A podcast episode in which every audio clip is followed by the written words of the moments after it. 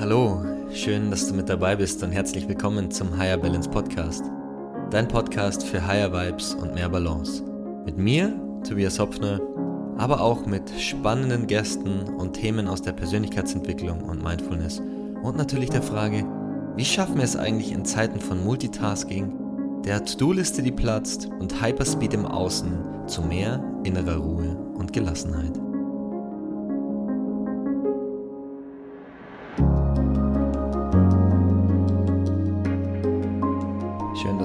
Dabei bist einer neuen Folge des Higher Balance Podcast, dein Podcast für gute Vibes und mehr Balance und Tipps und Tricks, die du deinen Alltag optimieren kannst. Und heute mit einem super interessanten, super spannenden Gast, dem Australier William Burnett. Gleich dazu mehr auch in der offiziellen Anmoderation. Will und ich haben uns letztes Jahr in den Niederlanden bei einem Breathwork Teacher Training kennengelernt. Und in dieser Folge sprechen wir über zum einen die Themen, die ihn als Ultrarunner beschäftigen, aber auch seinen Weg vom Veteran hin zum Breathwork Teacher. Kurze Info vorab, diese Folge ist auf Englisch. Ganz viel Spaß dabei. William Burnett is a veteran ultrarunner, entrepreneur, breath coach and father of four kids. His most recent endeavor was running 4,500 kilometers across Australia from the most western to the most eastern point to raise awareness for veterans accomplishing 81 ultra marathons in 81 consecutive days, all the while having his kids with him on the road and on two to three hours of sleep at night. I'm so excited to have him on the podcast. Will, it's so good to have you. Thanks for having me here, man. I'm super excited. Yeah, so cool. Uh, thanks for doing this. And uh, I want to start start off with acknowledging you because um, so Will and I met last year during the breathwork teacher training in the Netherlands in uh, December, and um, so we did a little session together with uh, breath and body work. And for my audience, body work is like you know little massage and, and physiotherapy, like guess like a physiotherapy com- combined with like breath work. Yeah. And you know, when I when I met you, and when I heard of you, it's like the mind mechanic, like veteran, right? And and you have this like strong energy, like also almost like this subtle fierceness, right? And I'm like, okay, like this session is gonna be like this is gonna be a breakthrough, right? this is gonna be like I'm gonna see the light. And then and then and and then we work together and you have like this this this gentle and like like really balanced energy and i'm like i was blown away away by the by the balance you you you have and you you cultivate in that. So so I really want to acknowledge that right off the bat. Thank you, brother. I fully receive that. It's um, you know, I've I've navigating this reality. I oftentimes check in because I, most of my practice or my application to life can be very masculine. Sometimes, you know, it's mm. this very go go go. Let's get things done. And uh, where I've found the most space, peace, and stillness has been in, you know, inheriting that feminine quality of gentle mm. touch um, and that intimate connection, human to human. You know, it's oftentimes missed in our society because our society is so fast paced. But when we stop and connect in that in that stillness and and mm. really, you know, acknowledge each other, the intricacies of what makes us who we are and, and receive that fully. Like there's so much power there to be, you know, uh, embraced by, so to speak. Yeah. Yeah, and again, I was I was blown away because I um yeah, like I said, I, I heard your story and I and we we're gonna get into this like the ultra run and like you have a really strong energy and then but on the other side having that gentleness and like you said that feminine quality that's like a huge thing. And that's like the balance of that just like is um, really intriguing to me. And because i think especially for men in society we like i don't know how it was for you but like for most men i know it's really hard to like get in touch with their feelings.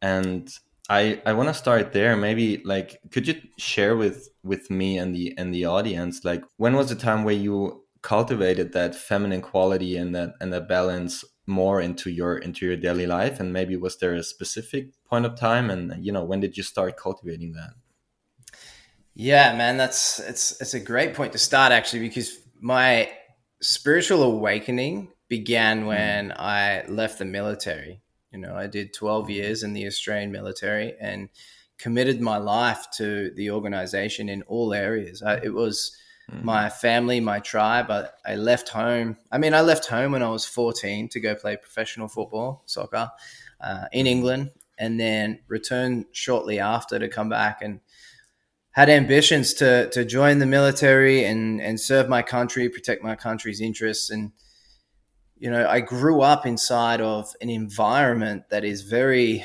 um, alpha dominant, and and not in the truest sense. It's this it's this facade where uh, you know, in order to get ahead, you must be at the head, and mm. that felt really uh, inauthentic to me because you know, navigating the areas of the military that I did, um, my whole application was very masculine. It was very driven by trying to be alpha, trying to be the best that I could be, but not knowing who I truly was. And when I left the military, I did not have that anymore. You know, I had this opportunity to transition from one identity to whatever the newest chapter in identity was going to be. And something felt off pursuing the same thing that I'd been pursuing, which was this like mm. go, go, go, go, go, be be all all of the things. And there was there was a transformational moment where it was it was hundred percent divine intervention. It was exactly what I needed when I needed it, and it happened at the most peculiar time. I'd left the military, um, being a human performance coach inside of the military organization. I left and found comfort in trying to coach again, whether it would be at a CrossFit gym or whether it would be in a strength and conditioning gym. And I actually ended up in an F45 gym, managing a F45 in in West Sydney, New South Wales.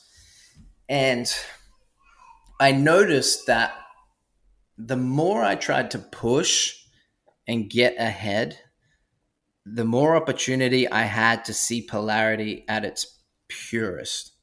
Because the harder I pushed, the less I went forward. You know, the, the mm. more alpha I tried to be, the less I knew of myself. And mm. I had this one moment where I was coaching this one day. It was about 11.30, so it was a mid-morning class, which uh, historically is uh, mums who have just dropped their children off uh, at school for the day uh, and they're looking to get a workout in. And so they transition from there to a cafe and from a cafe to F45 and, and then they come to the, the session. But this one day there was only two mums and then there was three others and the other three uh, were there because they'd either had a day off or they were on a different shift for that day. One guy was a tattooist. The other woman, uh, who became a close friend of mine, she was on a day off. And then the other woman there, she was on a day off also. Now, I wasn't your conventional uh, F45 trainer. I, I, I didn't run around and jump around and, and, you know, just have all this energy blazing up the joint with no direction or value. Mm. I was very deliberate in how I would guide people through movement because uh, for me personally, the F45 framework, at least when I was experiencing it, uh, was very loose. It was like, yeah, a fantastic way for people to exercise, but there was not a lot of um, uh, parameters set in place for people to stay safe and progressively overload their physical bodies so that they could progressively get fitter, stronger, and healthier. There was there was more risk of injury because of the framework that was at play. And so this one particular day, I'd chosen to um, follow around uh, the tattooist friend of mine, and then this other woman uh, who I became close friends with, and I was following them around the class and, and giving little cues and points and we get onto the conversation of South America, Peru specifically. This tattooist guy was going there. And I said to him, Hey, you're going to the jungle? He goes, Yeah, I'm thinking about going to the jungle and explore that. And for me, I'd just been listening to Aubrey Marcus and, and Mike Bledsoe and and, and mm. Paul Chek, all of the, the conversations around plant medicines and psychedelics. And so my mind's like, oh, he must be going to the jungle to do ayahuasca. And so I just abruptly come out and say, hey, are you going to do ayahuasca? And he's like, what is that? And and like he had no idea what this thing was. But so happens the woman that was next to him, who became my friend, she was actually engaging in the ritual and the practice of ceremony with ayahuasca here in Australia. And she says, "Hey, Will, um, well, I was I was going by Bill back then. She's like, "Hey, Bill, um, can we catch up after this session? I'd really like to talk more about what you know and and how I can support." I said, "Yeah, fantastic." So we go and have a coffee. And she says to me, I'm part of a tribe here in Australia who uh, sit in ceremony once a month. And uh, there's quite a, a, stringent process of accessing the medicine and the space. And respectfully, I, I was like, yep, fantastic. Um, I would like to recommend you to the uh, curanderos who was facilitating. Mm. I said, I would love that because for me, I was like, I am ready. Like my body was ready, my mind was ready, my soul had uh, already started allowing Mother Ayahuasca to come into its sphere. Mm. And so I, I, take her up on this offer. I go through the uh, the process, the um, the interview, and I go and sit with ayahuasca in the mountains, in the Blue Mountains. Powerful place, mm. powerful land, big energy. And um, the first night, just, I mean, yeah, for anyone who's ever sat with ayahuasca or, or plant medicines of this power and spirit, like it's a transformational process. And what she said to me was, yeah, yeah, right. Like it's it's it's mm. like super.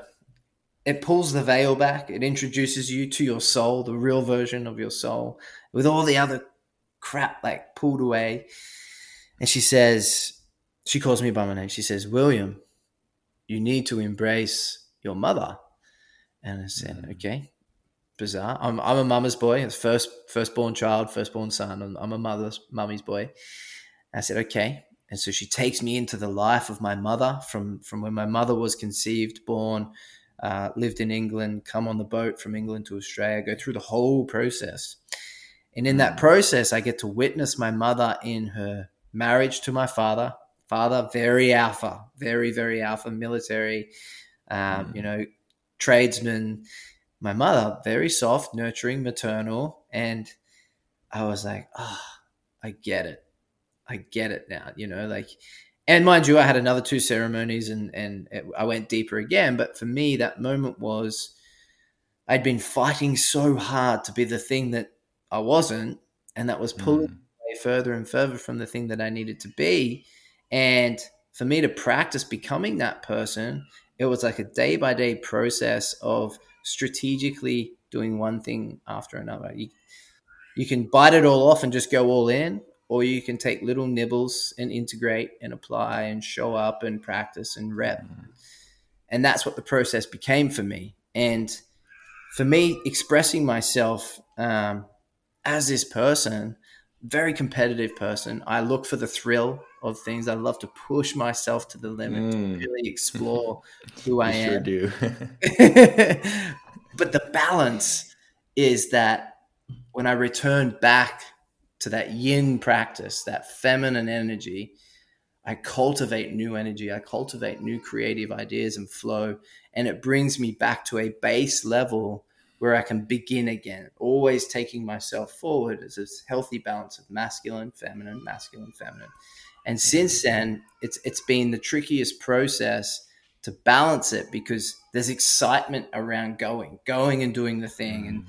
you know, running or climbing mountains or jumping out of planes, whatever it might be. It's so much excitement.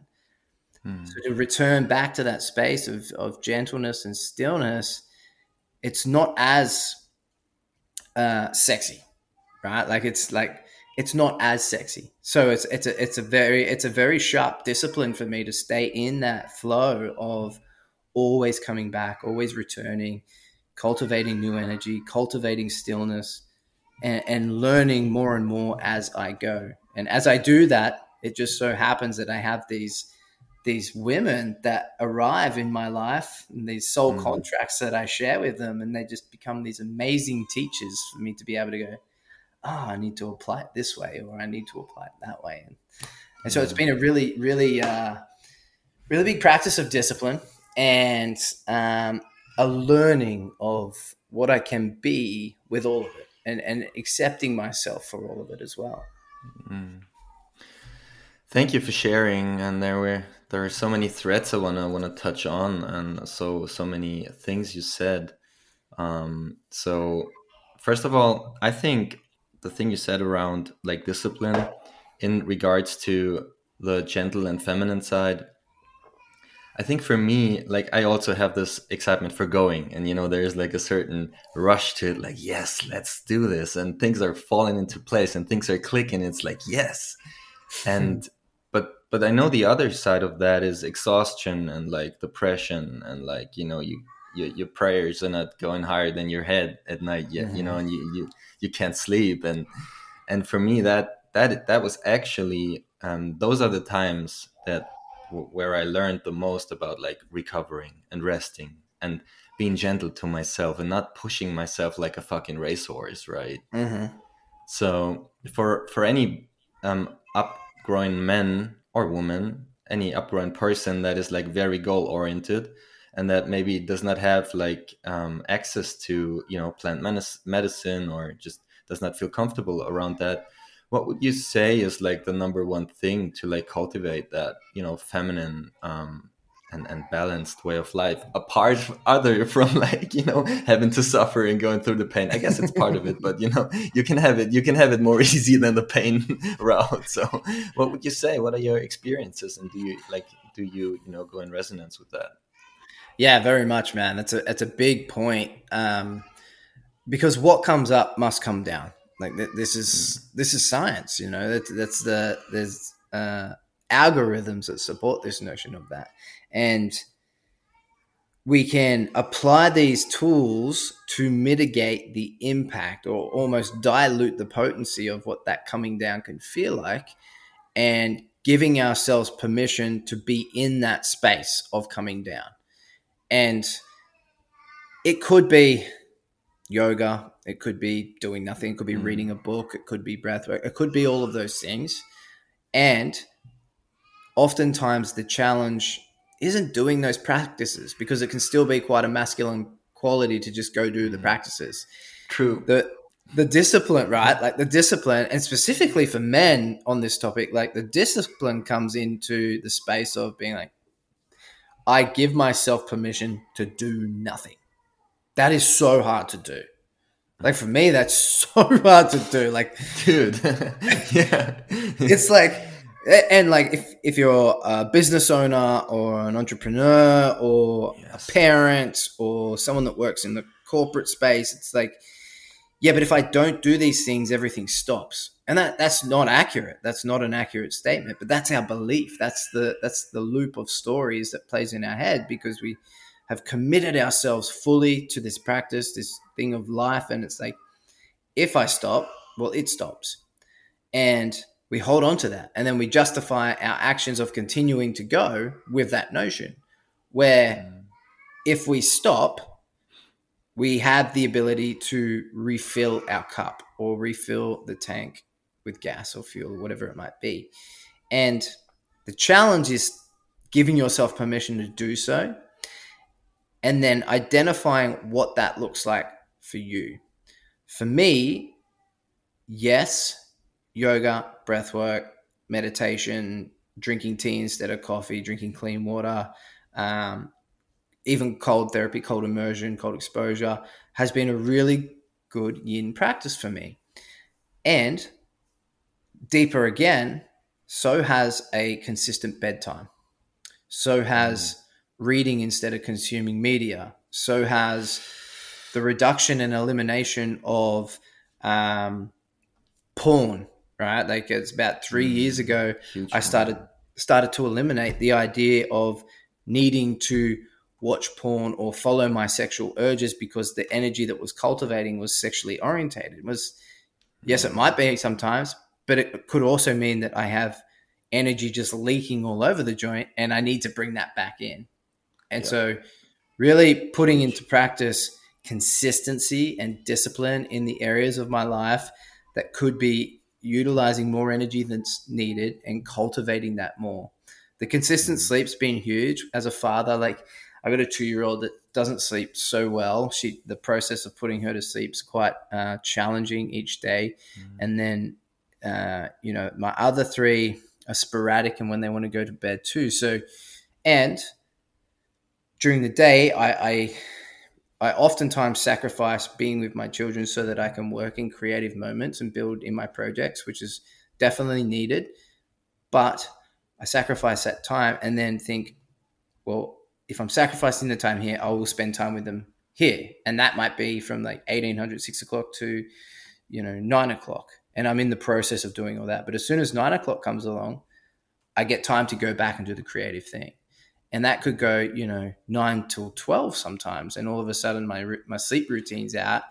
I've got all of this blue light just blasting my face and my eyeballs for so long right before I try to go to sleep.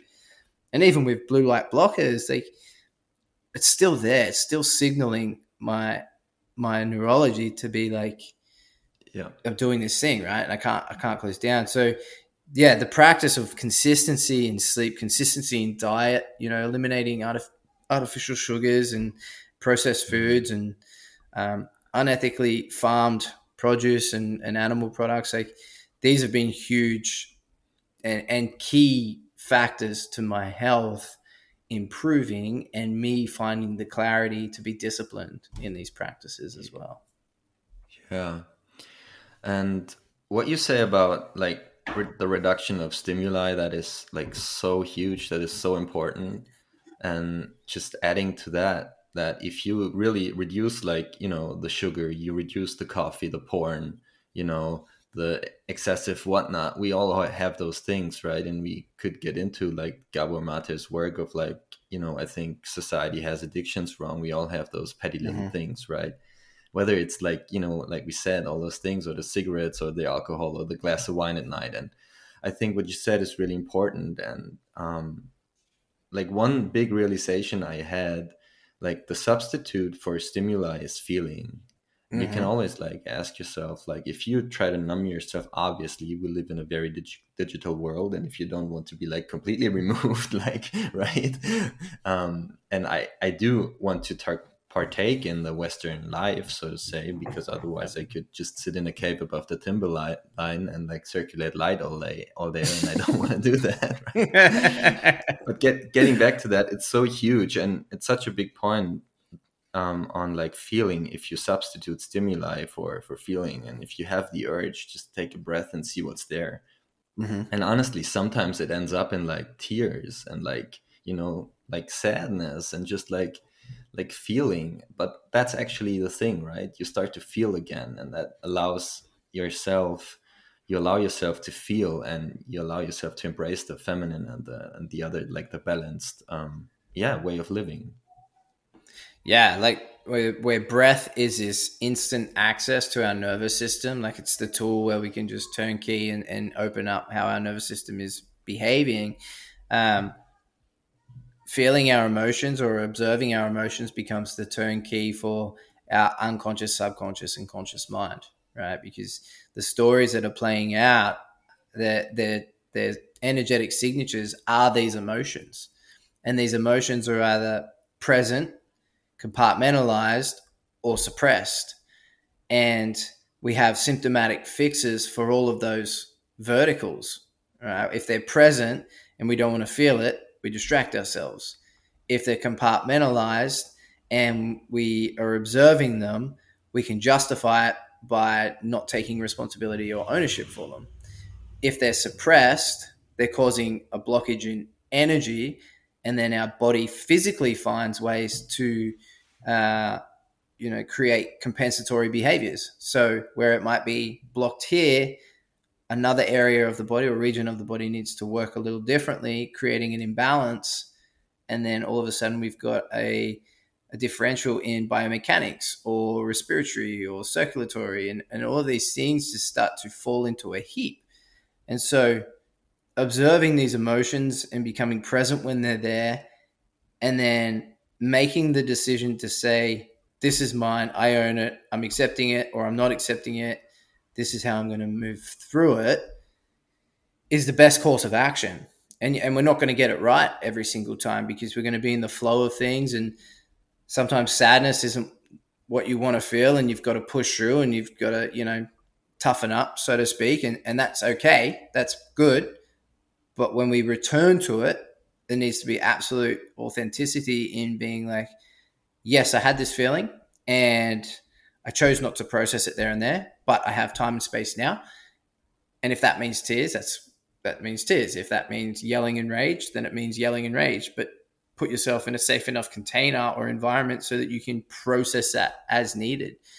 And it helps having, you know, um, it helps having people beside you that give you permission to do that. And it also helps being in an environment that influences and encourages you to be all of that without judgment. And that can be tricky at times as well because it might not be our workspace. It might not be our family container or family system. It, it might be the book club or the the dog walking club or the playing pool at the pool hall club or whatever it might be. It might be that space. And but mm. it's it's important that we do have those spaces. Yeah, definitely.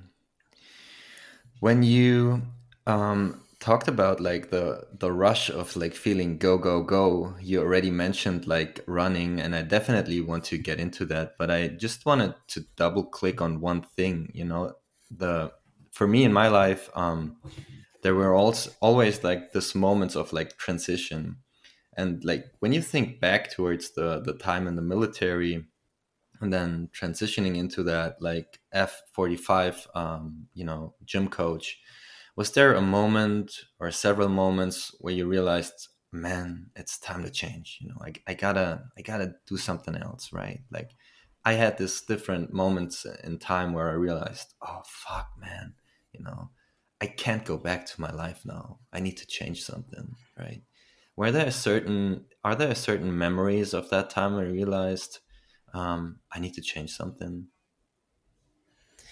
Yeah, and I'm still I'm even talking about it right now. I'm still learning and in the process of accepting how it unfolded because it was tough, man. Like when I transitioned from the military, I was medically discharged and retired at the age of 27 and the the specialist told me that I'd been in a wheelchair by 35 and that I would never be able to pick up my kids from the age of 32 wow. onwards and like the impending like uh, medical conditions that were waiting for me were were quite severe that put me in a mental health space that was not not sustainable it wasn't progressive it was not uh, affirmative it was deep, dark, depressive, and mm. I was looking for all ways to finish it, you know. And wow. from all accounts, it yes, it was rock bottom for me. It was rock bottom,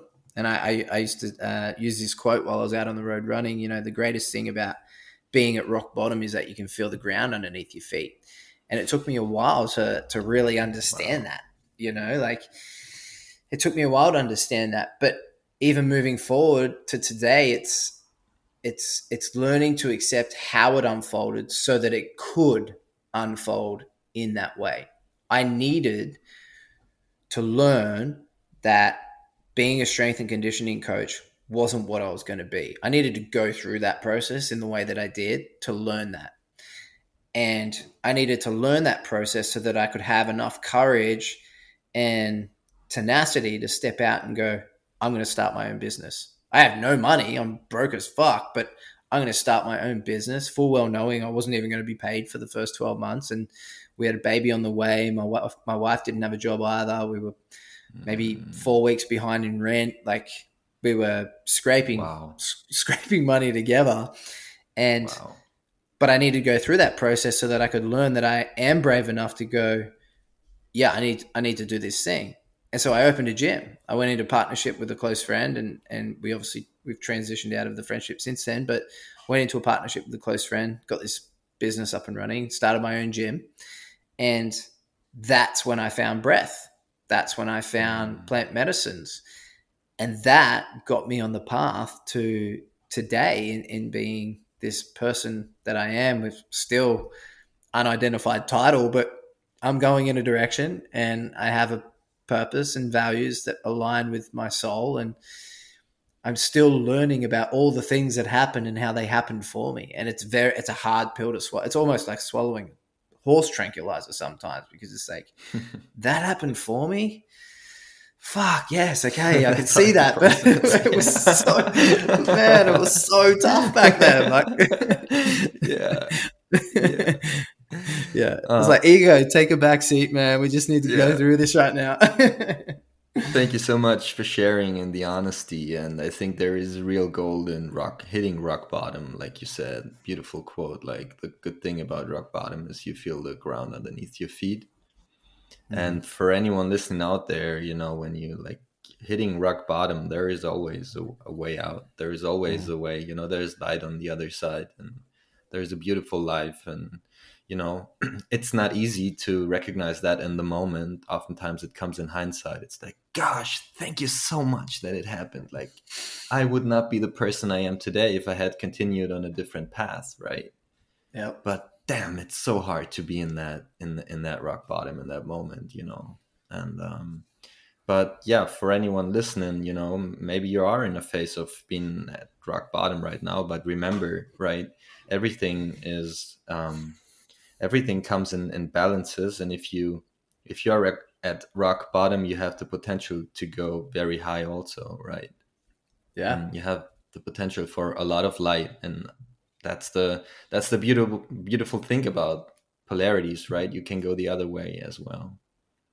I remember this one day i was running um, i was about maybe a week into new south wales. So i was getting towards the end of my run you know and for the for the listeners it was an 81 day journey from the western coast of australia to the eastern coast um, with the ultra marathon a day. And there was this one day where it was just dropping casually just sorry just dropping casually. 81 marathons ultra marathons in 81 consecutive days. We have to do a footnote here okay? So we have to get back to this.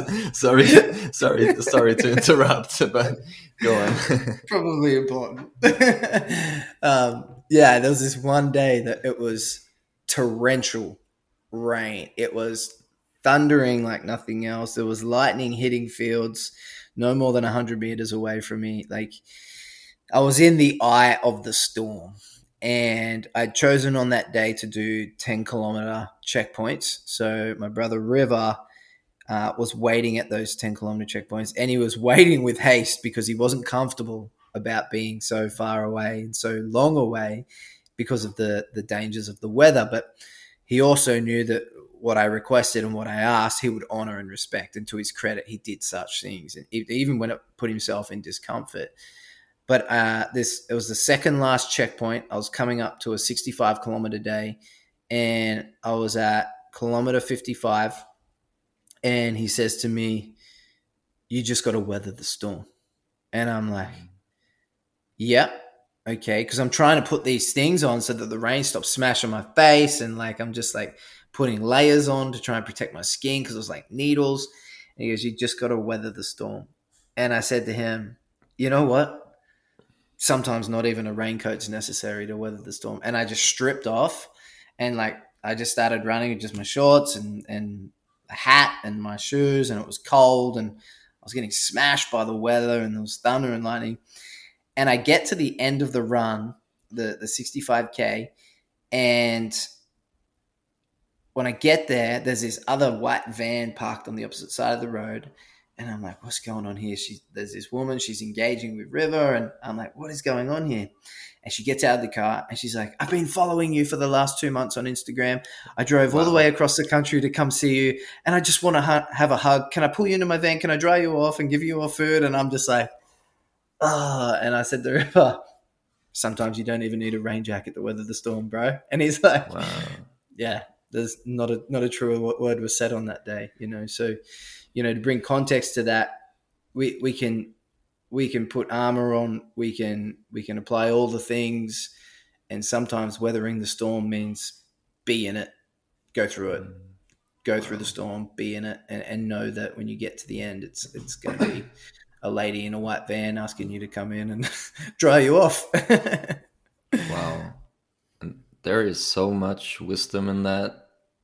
And like the the moment of the hurt and the pain you know and that in it of itself is really difficult but then add an add a layer to that you know taking off your jacket and like fully surrendering to like what is like surrendering the pain, surrendering the weather, surrendering everything on day fucking 65, right? it's like that's that's uh that's crazy. Yeah. And and and then getting through that pr- process and like, you know, having someone having like as a metaphor to life, having someone like rewarding you for that, going through mm-hmm. that valley and surrendering, you know, the uni- I feel like the universe always um, pays off um, if you if you surrender to things. It always rewards surrendering to pain. Oh man, the universe is conspiring for us to succeed. yeah, no. The, the universe wants us to succeed, but it wants the strong and the brave and the resilient to step forward and take that and then bring everyone else along as well and and you know there's many there's many movies there's many tv shows that you know screenwriters have written of a story of resilience, the hero's journey. You know, uh, uh, Joseph Campbell talks about the hero's journey, and and in that, it's it's oftentimes the same point. It's the point of we can only all move forward if we all move forward. You know, it's it's not I go you like I go forward and, and you wait behind. Like it's we can only all go forward if we all go forward. You know, and yeah, we're, we're all faced with these challenges. We're all faced with with life, and and when we can flip the script and flip our mindset from of receiving it of oh fuck, life sucks right now to whoa, what an opportunity that sucks right now, but I know I'm going to be stronger at the end of it. Amen, brother. So we're already we jumped into the ultra run. I would love to talk about that. Um, let's um, you know let's set up um, you know a little bit like the the ultra run and the endeavor. Um, so first of all i would love to know like what was the reason for doing this and for the audience also? And um, when when did you decide to do that? And maybe you can give a little bit of, of um, a background and the metrics of the of the endeavor. Yeah i'll i'll give the background of of the the endeavor itself. So the aim was to set out initially to do 110 marathons in a row every day, running from Western Australia, a town called Margaret River, which is right on the coast of Southwest Australia, to a town in New South Wales on the border called Byron Bay. And uh, the the reason I chose these two points was originally I thought Margaret River was the most western point, and then it turned out that it wasn't. But Margaret River was this idealistic surf capital for me. Being I grew up a surfer, I've been a surfer all my life, and so for me it was like I want to start at the place that I've always wanted to surf, and I thought it was the most western point, but it wasn't, and so I kept it as that. And it was going to be 110 marathons um, to break a Guinness World Record, and then I was in Amsterdam in April last year and attending the the the breathwork masterclass level two and uh, Casper says to me, "So are you coming to Casper's our for everyone listening? Casper is uh, mine and, and Tobias's mentor and uh, teacher and guru, and he says to me at the end of the at the end of the retreat, "Hey man, are you gonna are you gonna come back for level level three at this uh, in December?" I said, "When is it?" And he told me, "I said, oh man, I'm gonna still be running." And he goes, Oh, it would have been so good to have you back. And, and so I quickly go away. I'm with Christopher and Jeremy, our other brothers. And I say to him, You reckon I, sh- you reckon I should change it? And they're like, What do you mean? And I go away and I do some figures and I'm like, I'm going to change it. I'm going to do an ultra day instead so that I can be here in December. oh my so God. This this three year plan that I had of doing 110 marathons changed in the space of half an hour to what became 81 days of consecutive ultra marathons. So anything greater than 50 kilometers, averaging 55 to 60 kilometers a day, um, and also completing and, and doing anything from an 85 kilometer to 100 kilometer. And then on the final day, my final day into Byron Bay, I did a 24 hour because and I'll get into the reasons in a minute. But I did a 24 hour, which ended up being 110 miles or 171 kilometers, 105 miles, correction, um, which is the first time I'd ever done. I don't, it was the first time I'd ever done consecutive running for 24 hours, and it was the first time I'd ever done a 100 miler as well. Um, And so my reasons for for building this thing three years ago, so 2018, I was sitting at the beach where I used to live in Victoria, southeast coast of Australia, and the process was each morning I'd get up, I would uh, I would pack my my pipe, my um, vaporizer with cannabis and um, some like passion flower or some blue lotus. And I would take it down, take my dog, my wolf for a walk down to the beach, and we'd sit there and I'd have a smoke and I would sit and meditate for half an hour to an hour usually. And these moments, I would usually uh, have encounters with extraterrestrial beings, God, spirits, guides. Like I, it, it seemed to be this place where I would sit was this vortex or portal to engage in in in communication with wow. uh, with different energies. And this one day, I have this encounter with God, and this voice comes through and says, Will, you're going to run across the country and you're going to demonstrate physically all the research and science you've just been studying for the last however long, and you're going to put it to the test as the ultimate experiment. And the reason you're going to do this is because the results are going to be the way that you continue to teach veterans and the mental health space about how we can heal our bodies. This was the conversation I had. And I said, okay, when am I going to do this? And the date was the 7th of September, my birthday. So it was like this rebirthing process um, in 2022. I said, okay, cool. Um, I said, so where will we live? What will we be doing?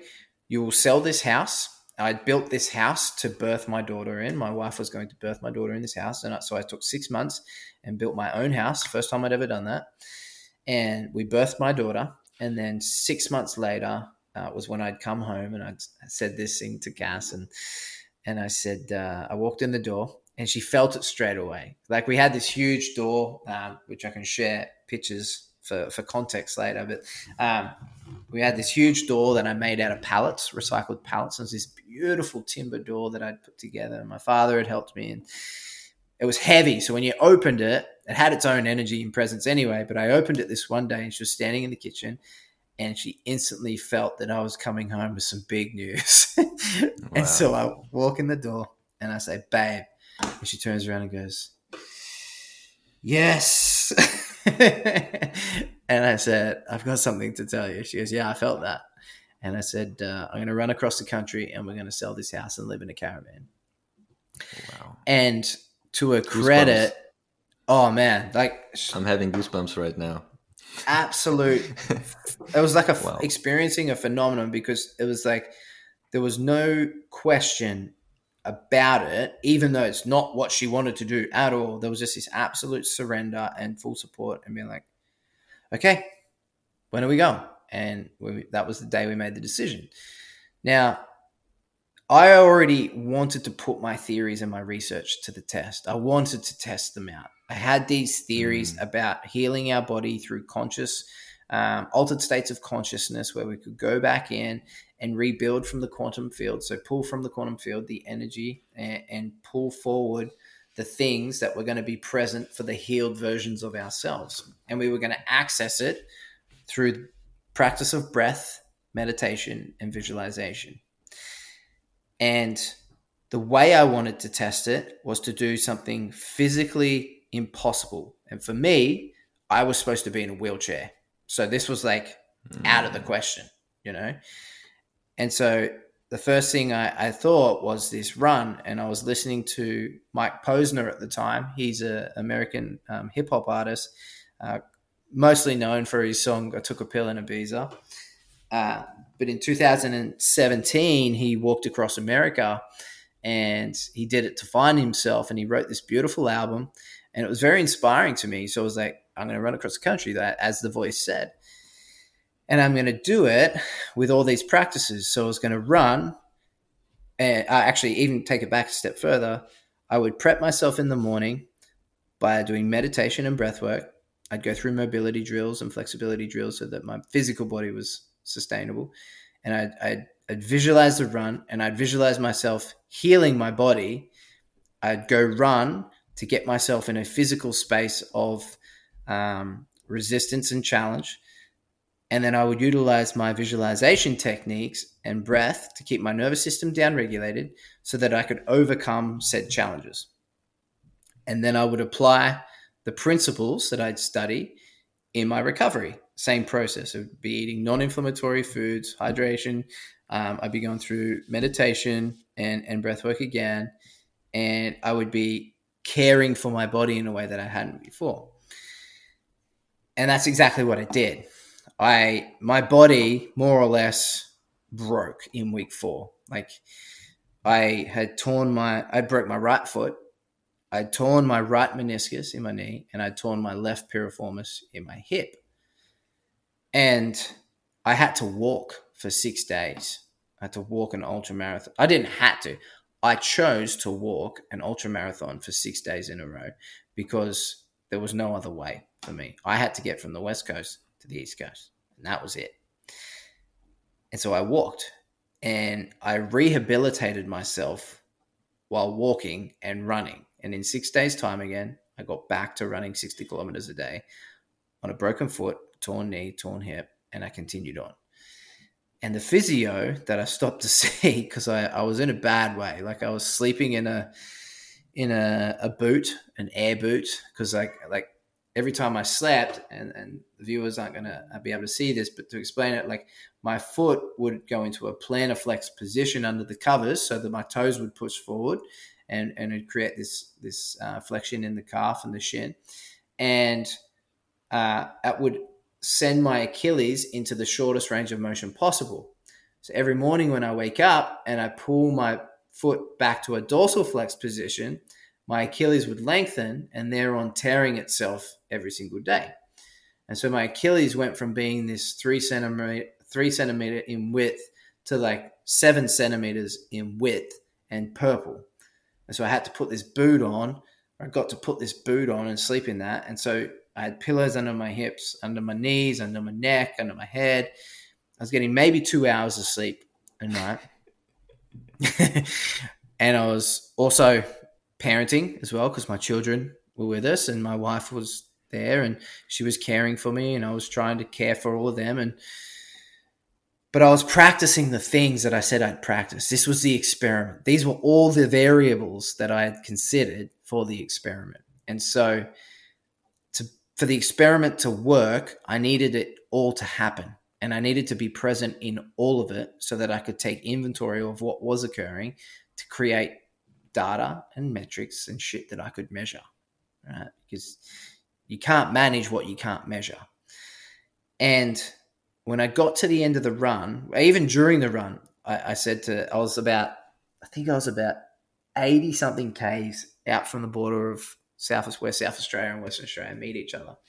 And I was only scheduled for a 60 kilometer day that day. And I said to my, my brother River, I said, Hey man, how far is it to the campsite? Because I hadn't run into camp yet. I was like stopping in between camps because the townships are so far away from each other, like 200 plus kilometers. I said, uh, How far to the campsite? He said, Oh, it's about 73 kilometers. I said, I'm going to go for it. He's like, What? I'm like, Yeah, I'm going to go for it. And he goes, okay. So I get to the campsite. I said, how far to the border? And he goes, it's another 13K. And I said, are you ready to be done with Western Australia? And he goes, I'm, I'm here for you, whatever you want to do. I said, okay. so I, so I run to the border and I, I do the longest run I've ever done in my life. It was 85 kilometers, 82, sorry, 82 kilometers. And, um, I get to the border. My wife's there, my children are there, River's there, and I just like this it was a feeling I could never ever recreate. I was I saw the border, I saw the the quarantine section, and I just like it was like seeing the pearly gates, and I was just bawling my eyes out. I was so happy, mm.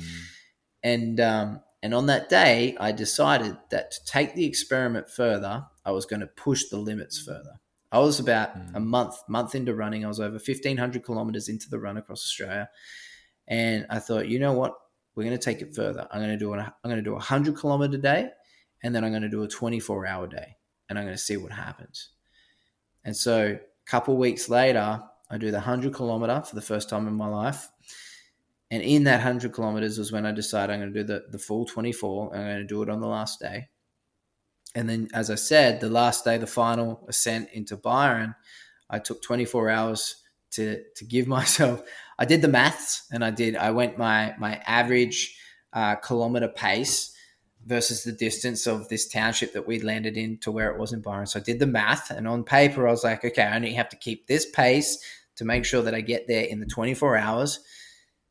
And then the closer I got to that township, the couple days prior, I'm like, maybe I'll go a little longer. Maybe I'll try and get maybe I'll try and get further in 24 hours, you know, and like just biting off more than I could chew. But that's what I needed as well because when I was in the 24 hour run, I'm 100 Ks in and I'm like, I've got 71 Ks left. Like I got another whole day of running left. And I started to be challenged again. And I'm like, okay, back to the principles, back to the theories, back to what I know works. Sure enough, there I was on the finish line in Byron, 71 Ks later, and right on the clock of 24 hours. And um, I remember getting in the car. My coach actually met me at the 100K mark and he ran the last bit with me. He's this crazy little Italian guy. He's a Guinness World Record holder as well. And uh, we ran together and I was super delirious. We had bats swooping us. I was like hungry and pretty malnourished and like I was, yeah, just hallucinating. And um, I remember get to the finish line and he just turned to me and he looked me in the eye and he goes, and this guy's savage, man. Like he's done some savage shit. And he goes, you're the most inspiring motherfucker I've ever met. And I was just like, Thank, thanks, coach. And I gave him the biggest hug. And we got in the car and we drove back to the, the house that we'd rented. And when we got in, everyone was waiting for me. It was 4 a.m. in the morning or 4.30 in the morning. Everyone's waiting for me. Cass makes me a bag, a, a volcano bag, and I get the bag and I'm just laying on the cold tiles and I'm like, yes, yes. And I wasn't excited that I'd gotten to the place. I was excited that all the theories that I'd had over the last seven years were actually real and actually true. And I don't know why I questioned it because I believe in the universe's cosmic laugh that it oftentimes gives us. And I was just so happy that my theories were real. Wow.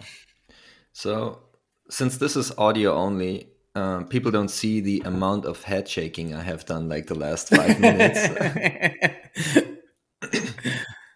I find the numbers just hard to fathom. It's like we're talking about like a walk in the park, and it sure as hell is no walk in the park.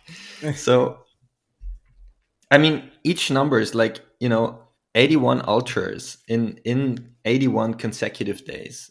I mean, that alone is like that is like yeah hard to fathom two two to three hours of sleep a night you know if i did that for 81 consecutive days i don't know i'd be a zombie mm.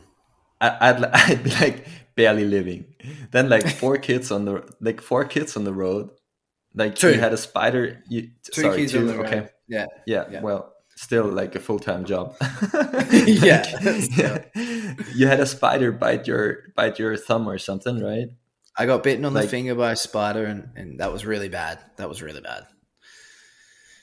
Yeah, I was at. Yeah, that was. A, yeah, that was savage. I, when I, the day I got bitten by a spider, um, I was violently vomiting. I had uh, dysentery, so horrible diarrhea. I'd, I'd run a kilometer, and I'd have to go on the side of the road and, and go in the bush. And uh, one day I went, I like had diarrhea 10 to 15 times. I don't remember the exact amount, it was like 10 to 15 times. And, and that went on for four to five days. Horrible fevers and sweating and headaches. And, and the only thing I thought would fix it was run, run some more.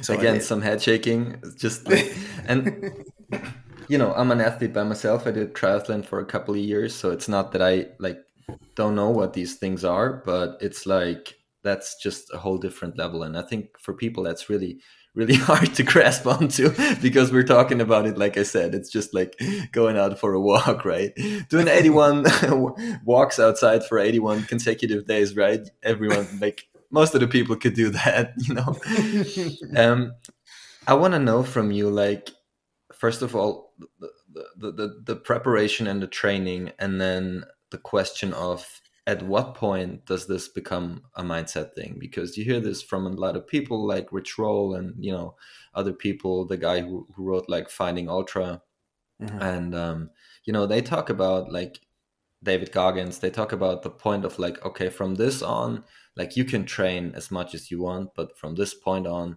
this is like a mindset thing.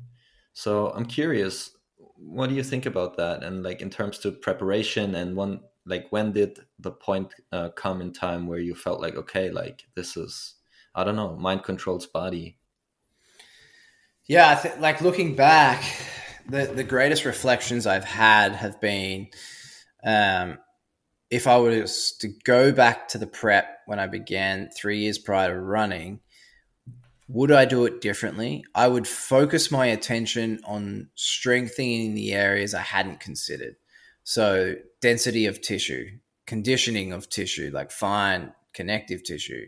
Um, I would focus on stability and agility work uh, as a supplementary protocol to the endurance work that I was doing.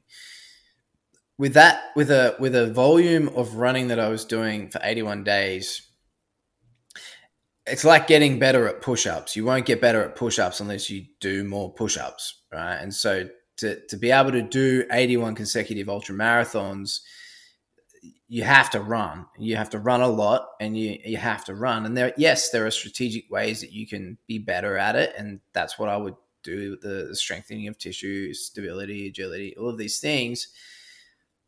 But the mindset comes in two particular times where the journey itself is either a success or a failure for me personally. The first time the mindset come in was when I decided to continue training. Uh, in year two of my training prep was when I selected a coach, um, which became my coach, Luca, and I he wasn't taking athletes; he was only training crazy individuals. That was the interview I had with him. He said, "Look, I only train psychos. Like you've got to be an absolute savage, or I'm not, I'm not coaching you.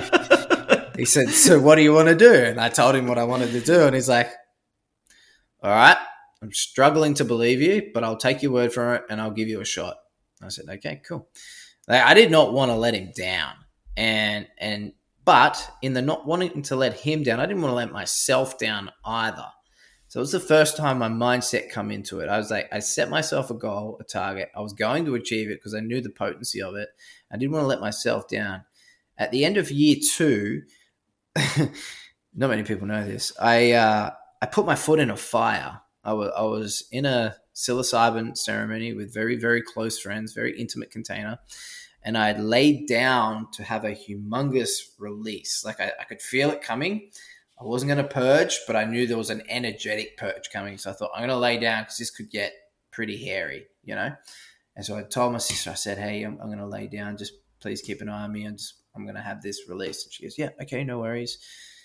And as I laid down, I'd, I'd kind of passed out and I didn't lose consciousness. I, I, my body was attempting to shut down its ability to receive stimulus, but I put my foot in the fire in a, in a camp, in a campfire and – um, it was in there for we, we reckon about 60 seconds. Like it was it was in there for a while.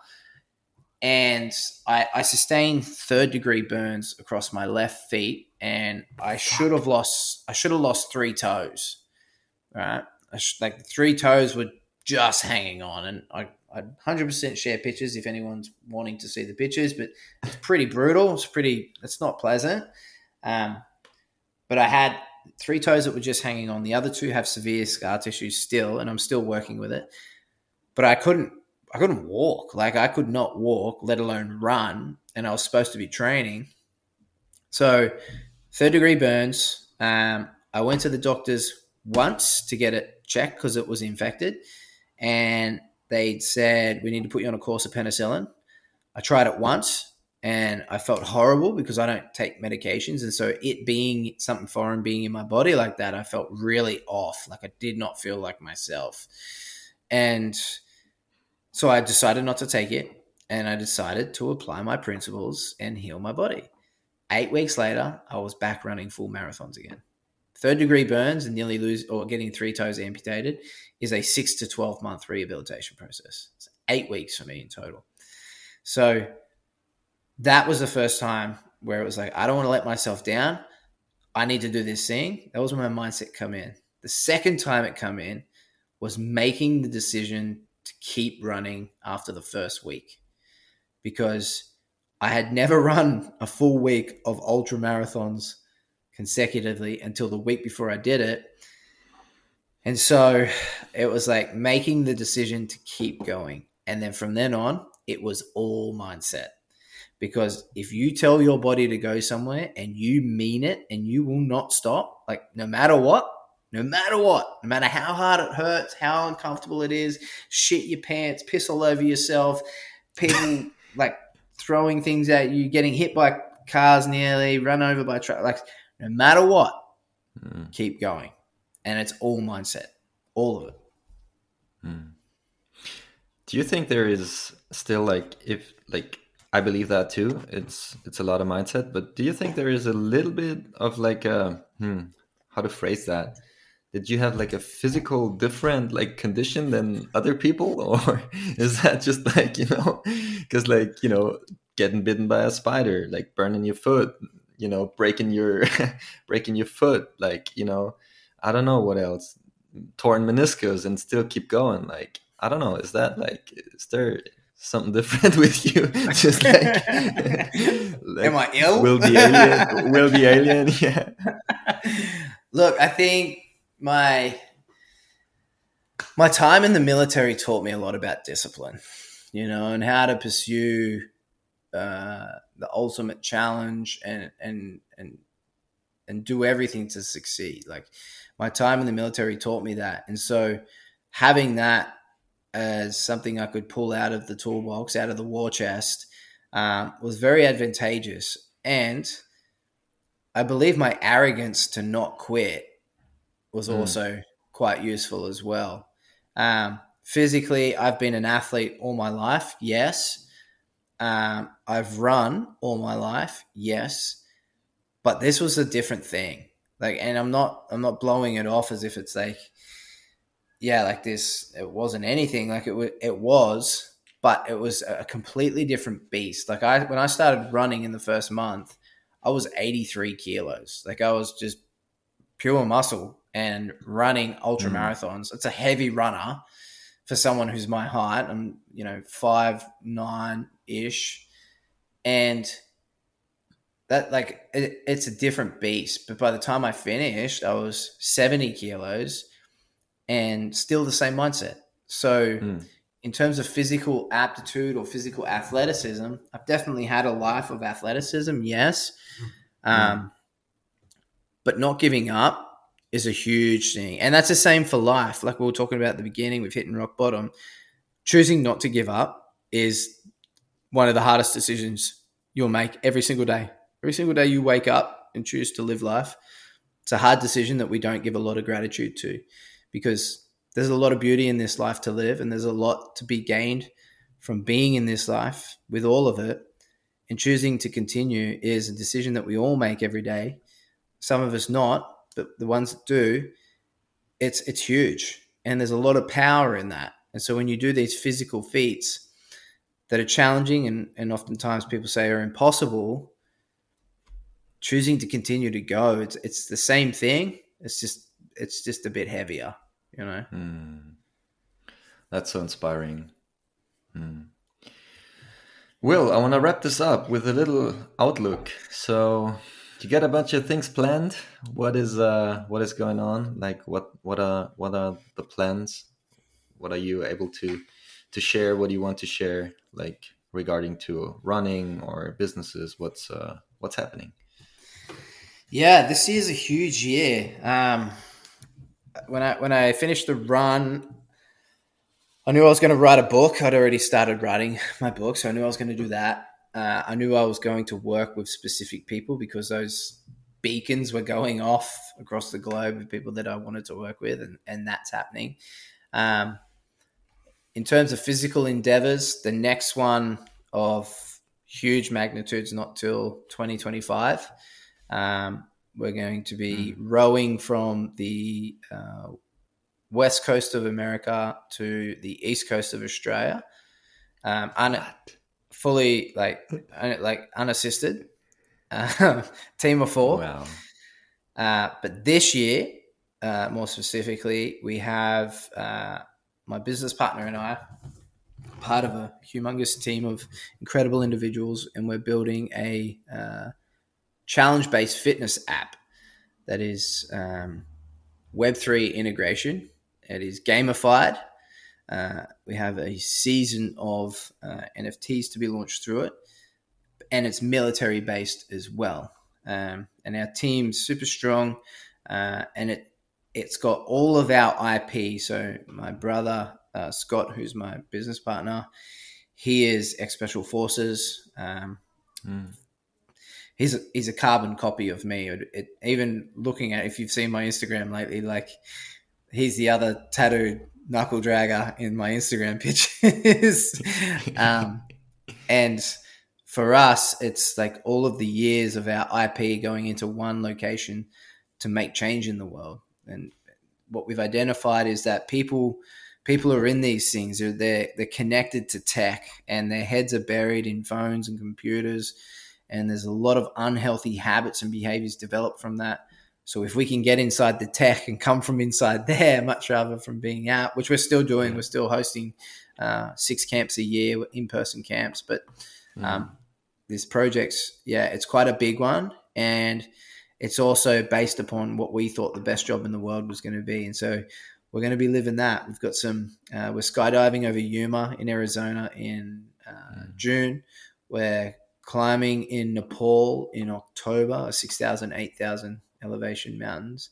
And then uh, we're doing some uh, amphibious operations in Bali in December. So they're three big points this year for us. And it's, yeah, cool. some fun stuff.